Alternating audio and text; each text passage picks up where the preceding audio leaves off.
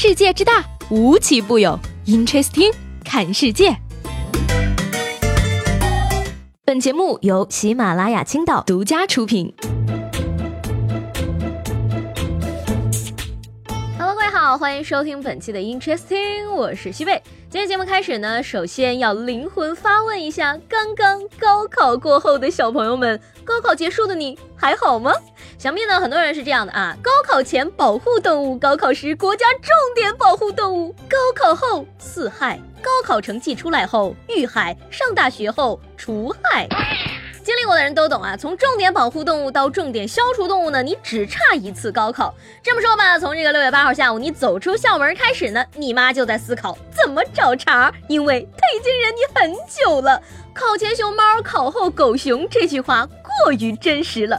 至于为什么今天节目一开始我就要说高考这个话题呢？是因为昨天呢一段名为《高考后的待遇》的视频呢，在网上引发了热烈的讨论。这个视频中呢，一位爸爸双手叉腰，对关在房间里的儿子隔空喊话：“高考完的你已经从熊猫变成狗熊了，不是说你想吃啥就吃啥，而是有啥你吃啥。”哎呀，同一个世界，同一对爹妈呀！高考前顿顿都有小动物，高考后。吃的还不如小动物呢。那我们不妨一起来回忆一下，你高考前后在家里的地位有没有改变呢？说到我的话呢，没有，地位一直很稳固。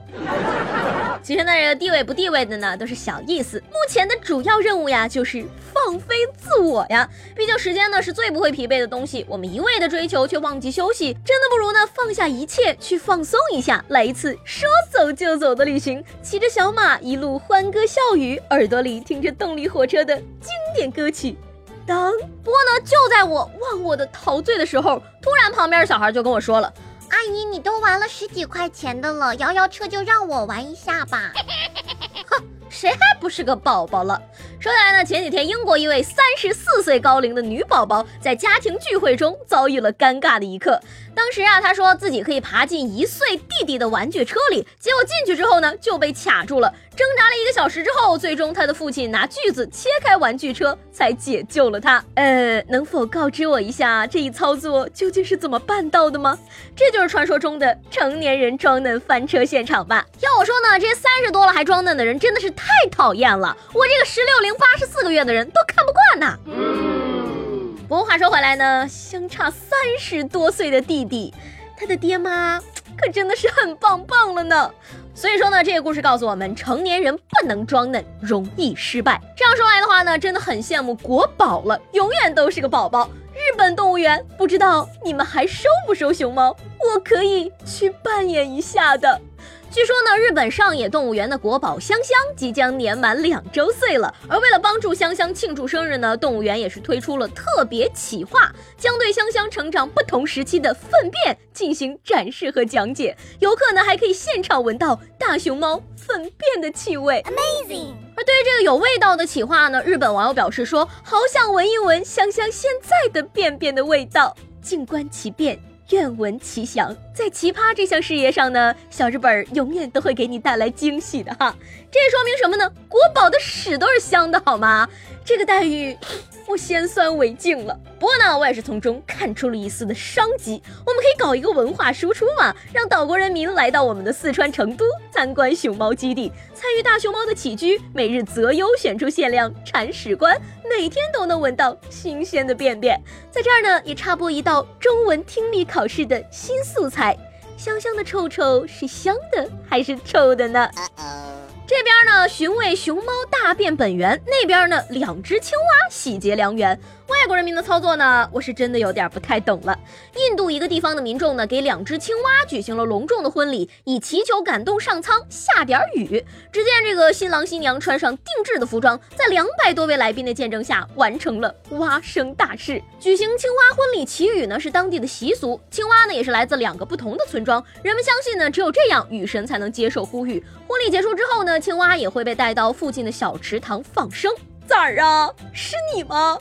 咋结婚了也不发个照片给老母亲呢？其实吧，我觉得这个为了求雨呢，求青蛙还不如求萧敬腾来的实在。老萧还需再加把力，争取印度人认识了你以后，直接打通非洲市场。真的是人不如蛙哈，青蛙都结婚了。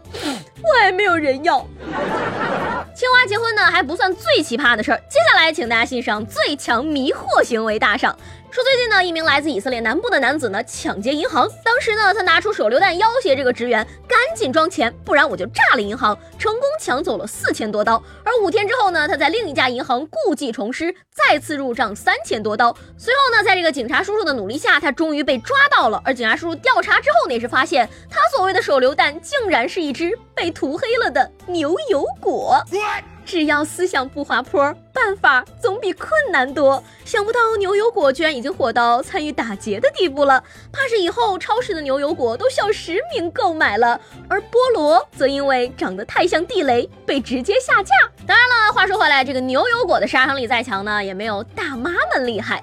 最近呢，有网友爆料，在天津的滨海新区呢，有大妈为了跳广场舞，将音响设备放在了球门的门口，霸占足球场，阻挡孩子们踢球。双方争执不下，一直到了很晚，大妈们也没有离开。公交林黛玉，广场方世玉，马路御林军，超市张无忌，终于找到中国足球落后的原因了。那些踢足球的少年们，可能足球还没踢明白，广场舞就已经考下专业八级了。虽然说呢，没有人永远是大妈，但是呢，永远有人是大妈。既然大妈们不但要停车位，还要足球场，那我建议你们可以去靶场试试啊。那儿地方也宽敞，或者说带着广场舞冲向世界。比如说呢，接下来这片广阔的土地可能最适合跳广场舞了。随着神剧《切尔诺贝利》的热播呢，最近国外社交网站的网红们也纷纷跑到了切尔诺贝利附近解锁各种打卡姿势。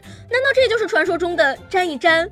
福气，要说我网红们的事业心也是很强了哈，你们怎么不去福岛开个吃播呢？